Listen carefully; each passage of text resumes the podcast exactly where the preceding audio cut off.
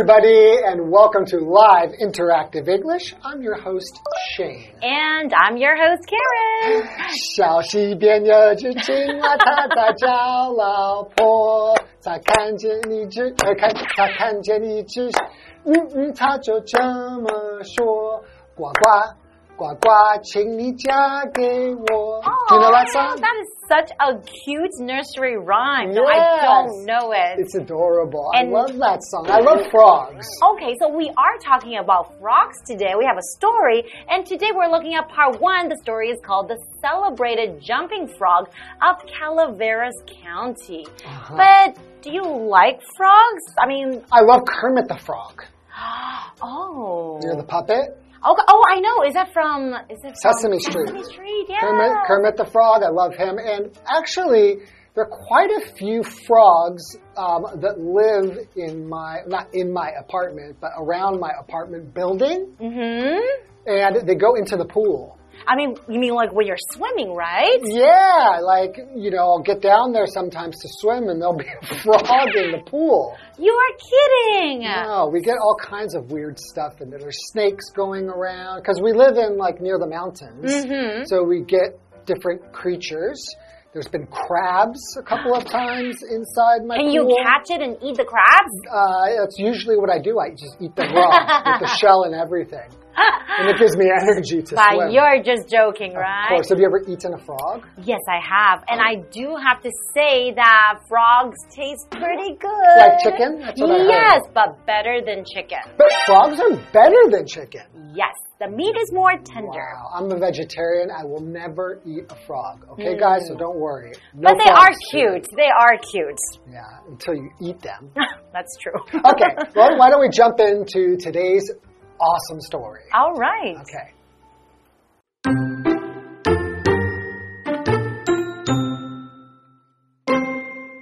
Around the year 1849 or 1850, in a place called Calaveras County, there was a man named Smiley. Smiley enjoyed gambling very much. In fact, he once bet a husband that the man's sick wife wouldn't survive her illness. For a while, he was involved in horse racing. After that, he organized dog fights. One day, he caught a frog, which he named Daniel Webster. He trained the frog to jump unusually high, and eventually it became known for this ability in the local area.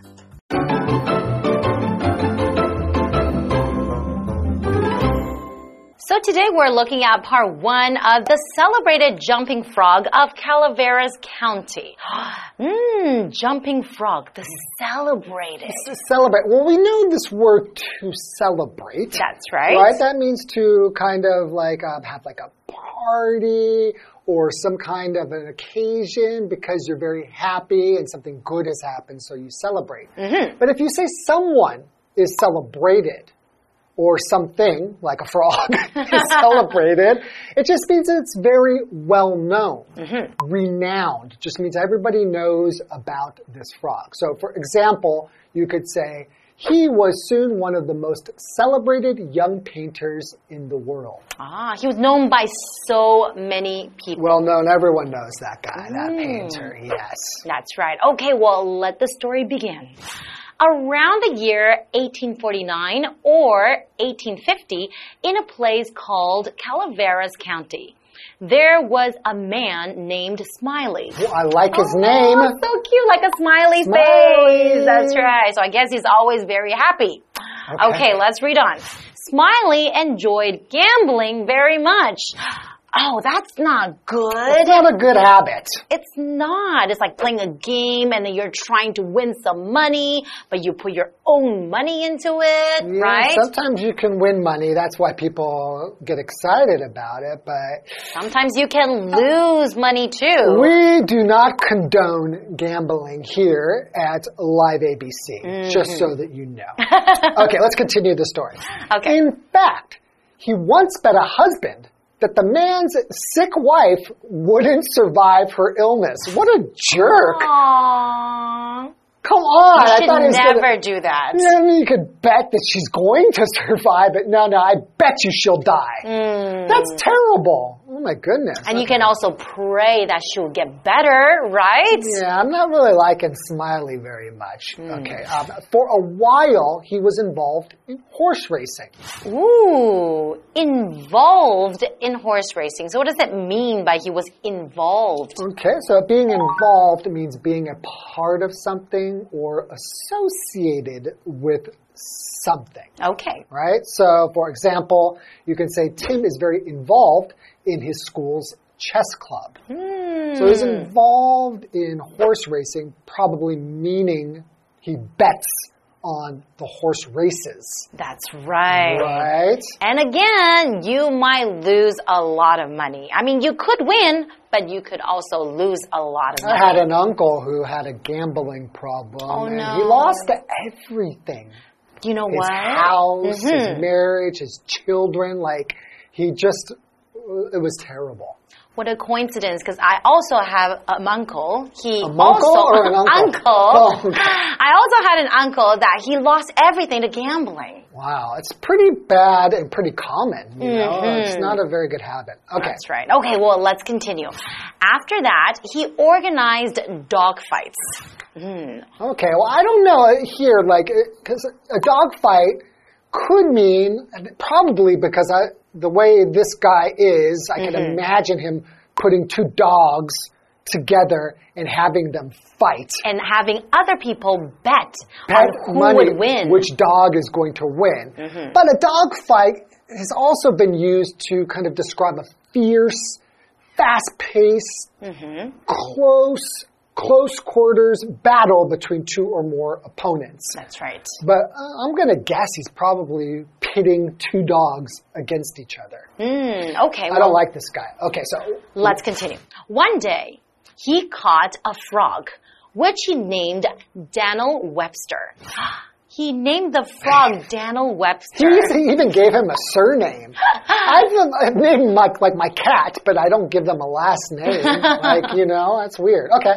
Okay, so he trained the frog to jump unusually high, and eventually it became known for this ability in the local area. Okay. I didn't know that you can train a frog to jump really, really high. Yeah, I mean, they already jump pretty high, right? Hmm. But how, I don't know how you would train it. Mm, exactly. Okay, we're looking at this word here, eventually, and that is an adverb. So eventually refers to an unspecific time when something will be completed, and it usually suggests it won't be done soon. Mm. So for example, Cassandra eventually found her keys after 15 minutes of searching. So she's looking and searching for a while, and finally, eventually, she finds her keys. Eventually, Shane will pay Karen back for the money that she let him borrow. Exactly. And he should do it Long, soon. Long time from now.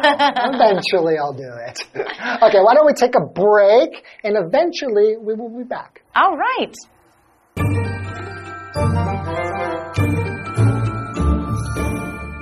Hello，大家好，我是 Hanny。这次要读的故事是 The Celebrated Jumping Frog of Calaveras County，卡城名蛙。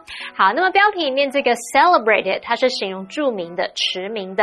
那么 Shane 老师讲到另外一个形容词 renowned，R E N O W N E D，renowned 也可以形容是著名的、具有声望的。那这个故事的背景大约是在一八四九年或是一八五零年，在 Calaveras County 卡拉维拉斯县这个地方啊，有一名男子叫做 Smiley，他很爱赌博。那有一段时间，他就参与了赛马比赛，后来他又筹划了斗犬比赛。某天，他抓到一只青蛙，帮他取名为 Daniel Webster，然后训练他跳得异常的高。最后，那只青蛙就因为这个能力在当地出名。好，单字 involved，它是形容参与的、投入的，或是专心于什么的、忙于什么什么的。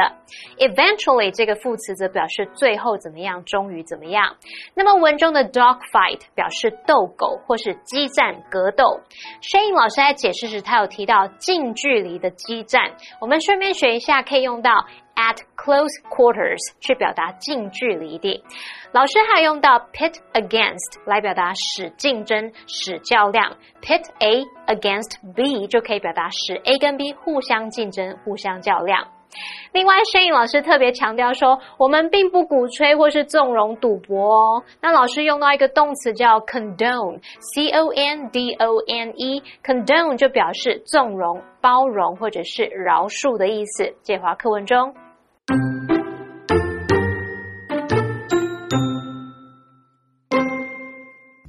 A while later, a stranger came to town and struck up a conversation with Smiley. The man asked about the frog and was proudly told that it could outjump any other in Calaveras County. Looking at Dan'l doubtfully, the visitor said he didn't see anything unique about it. Since Smiley was always up for a bet, he suggested a contest to prove his frog's ability. He would give the stranger $40 if any frog could outjump Dan'l. The stranger didn't have a frog of his own, but Smiley wouldn't let that interfere. He gave Dan'l to the man while he went off to the swamp to catch him a frog.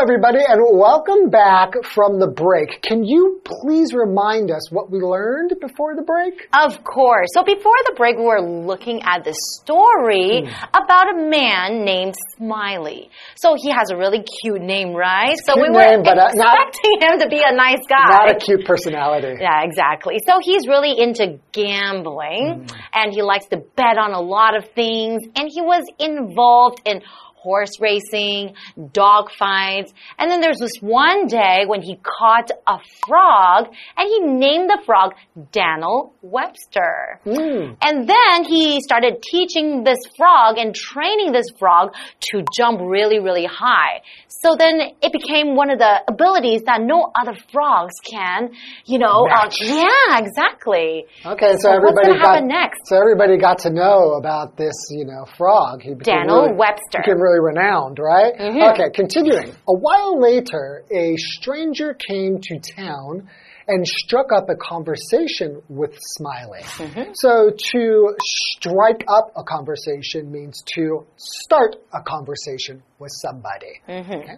So the man asked about the frog and was proudly told that it could outjump any other in Calaveras County. Mm. Okay, so Smiley said, Hey, my frog can outjump any other frog. What does that mean to outjump? It just means to jump higher or further than someone or something else, mm. uh, especially in like a sport or competition, mm -hmm. right? So, for example, he outjumped the defender to get to the ball and head it into the goal. Ah. So in soccer, right? Mm hmm. Okay, well, let's continue. Okay. Looking at Daniel doubtfully, the visitor said he didn't see anything unique about it. Since Smiley was always up for a bet, mm. he suggested a contest to prove his frog's ability. So I think he's thinking to himself, here comes the opportunity. Right. He wants to have a contest. And contest, that is a noun. Mm. A contest is a competition or a game in which people try to win. Mm. So for example, you can say the town held a contest to see who could eat the most food. wow. Oh, eating okay. contest, right? Eating contest. Okay, so the stranger looked at him doubtfully, right? So that's a, that's an adverb. To be doubtful, an mm. adjective just means that you you don't really believe something to be true. Mm -hmm. So if you look at somebody doubtfully, that just means the look that you have looks doubtful. Hmm. Okay, so continuing. He would give the stranger $40 if any frog could outjump Daniel. Hmm. Now, $40 way back then is a, a lot, lot, of money. Maybe that would be like $400 now or something. Mm -hmm. The stranger didn't have a frog of his own. But Smiley wouldn't let that interfere. so, in other words, so to interfere means to make something slower or more difficult. Mm -hmm. So he's not going to let that get in the way, mm -hmm. right? So, for example, my sister is always interfering with my plans. So making it very difficult for my plans to happen, right? Right. Mm, Hmm, okay, well, let's continue. He gave Daniel to the man while he went off to the swamp to catch him a frog. Ah, okay. So he can have a contest, right? So swamp, that is a Mm-hmm. noun. A swamp is an area of land permanently saturated or filled with water. Many swamps are even covered by water. So for example, alligators live in the lowland swamps. Hmm. Okay, so he's gonna go find this man a frog, so this frog can have a contest with Daniel Webster. Yeah, and he actually gave him the frog. It must be a pretty, pretty tame frog. Mm. Uh, I would say something is tame as opposed to wild. It, it's just going to sit there nicely. Mm-hmm. So he's letting him hold on to his frog. Hmm, I wonder. Or maybe he, the stranger might run away with the frog. Well, you know what? That's all the time we have for today. We're going to leave you on a cliffhanger. Mm. Right? We don't know what's going to happen, but we will see you in day two. All right, see you guys next time. Bye-bye. Bye bye. Thank you. 好，那过了一阵子，有一名陌生人来到镇上，跟 Smiley 聊了起来。这个人就问起那只青蛙，Smiley 很得意的告诉他说，青蛙能跳得比卡拉维拉斯县的任何其他青蛙还要高。陌生人就很怀疑啦。那由于 Smiley 他总是乐于打赌，他就建议说来办一场比赛，证明他青蛙的能力。如果有哪只青蛙能跳得比 Daniel 更高，他就给陌生人四十美元。那陌生人没有自己的青蛙，可是 Smiley 不会让这件事情成为阻碍的。于是呢，他就前往沼泽来帮陌生人抓一只青蛙。这时候呢，他就把他的 Daniel 交给了陌生人。不知道这个陌生人会不会偷偷对 Daniel 做什么事呢？老师说，故事停在这里就是一个 cliffhanger。cliffhanger 可以用来表达紧张悬疑的局面或者是悬念的意思。那课文单字 contest 它表示比赛、竞赛或是争夺；interfere 则表示妨碍、干扰、介入或是干涉。至于补充单字 out jump，它是表达说跳得比什么高或是远。Shane 老师刚刚有提到一个例句是 He out jumped the defender 点点点，这是指说他跳得比防守队员高。其中的 defender 就是在 defend 后面加 er，那它表示后卫或者是防守队员。我们再看到 swamp，swamp 这个字表示沼泽。那么沼泽算是长期浸在水里的那种泥泞地嘛？那么 Karen 老师有用到一个动词是 saturate，s a t u r a t e，saturate 表示浸透、使充满或者是使饱和的那种意思。那这边三个重点，我们进入文法时间。好，我们来看第一个重点是 be up for 的不同意思。那首先，它可以表达想要、有意愿做某事或是参与某活动，后面是接名词或动名词，像是 I'm up for some Thai food，我想吃泰国料理，或者是 Who's up for shopping tomorrow？有谁明天想去逛街的吗？那第二个意思可以表达说计划要怎么样，或者是被建议、正被考虑的意思。例如，The proposal is up for consideration。这个提案正被纳入考虑中。好，那么第二个重点是 of one's own，表示属于点点点自己的或是独有的。那这个片语当形容词用，常常接在具体的事物或是特质等等名词后面。举例来说，They want to have a house of their own one day。他们想要有朝一日能够拥有自己的房子。好，那补充一个延伸学习是 on one's own，则表示靠自己的、单独的或是独自的。那它是副词片语，相当于 by oneself。举例来说，The owner renovated the house on his own。那位屋主他自己翻修房子。那第三个重点是 let 加受词加原形动词，表示让或是允许点点点做某事。let 是使役动词，它的三态同形。那注意受词后面要记得接原形动词哦。例如，They don't let their children stay up late。他们不让孩子们熬夜。好，那么以上见讲解，同学别走开，马上回来哦。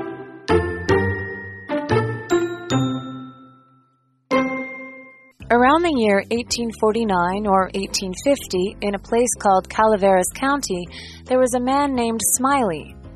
Smiley enjoyed gambling very much. In fact, he once bet a husband that the man's sick wife wouldn't survive her illness. For a while, he was involved in horse racing. After that, he organized dog fights. One day, he caught a frog, which he named Dan'l Webster. He trained the frog to jump unusually high, and eventually it became known for this ability in the local area. A while later, a stranger came to town and struck up a conversation with Smiley. The man asked about the frog and was proudly told that it could outjump any other in Calaveras County. Looking at Dan'l doubtfully, the visitor said he didn't see anything unique about it. Since Smiley was always up for a bet, he suggested a contest to prove his frog's ability.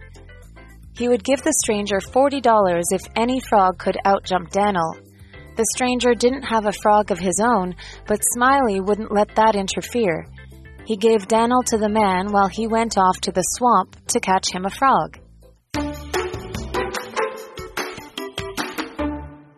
Hey, hey, hey, it's Kiwi on the street. I'm Kiki. And I'm Winnie There are a lot of foreigners in Taiwan, and sometimes they will ask you questions, but we're stuck answering in the same phrases. So today, let's work on some translations. Let's see what our friends have to say. 我那天已经有约了。 I've already had an plan that day. One more try. Very, very close. I already had have a plan that day. I have a plan for the date on that day. I'm not free that day, or Okay, or what else do you think? I'm busy that day. Yes, those are also acceptable. You can also say, I already have plans on that day. Okay. Okay, very good. 我很抱歉，但我没有时间。 I'm sorry, but I have no time. Oh, I should have said that. Uh, it's. I'm really sorry, but I don't have any time. That's right. Okay, 我们今天学到了什么呢? So how do we say these sentences in English? I'm already booked that day. Or I have something scheduled for that day. I'm sorry, but I don't have the time. And these are our sentences for today. Kiwi later.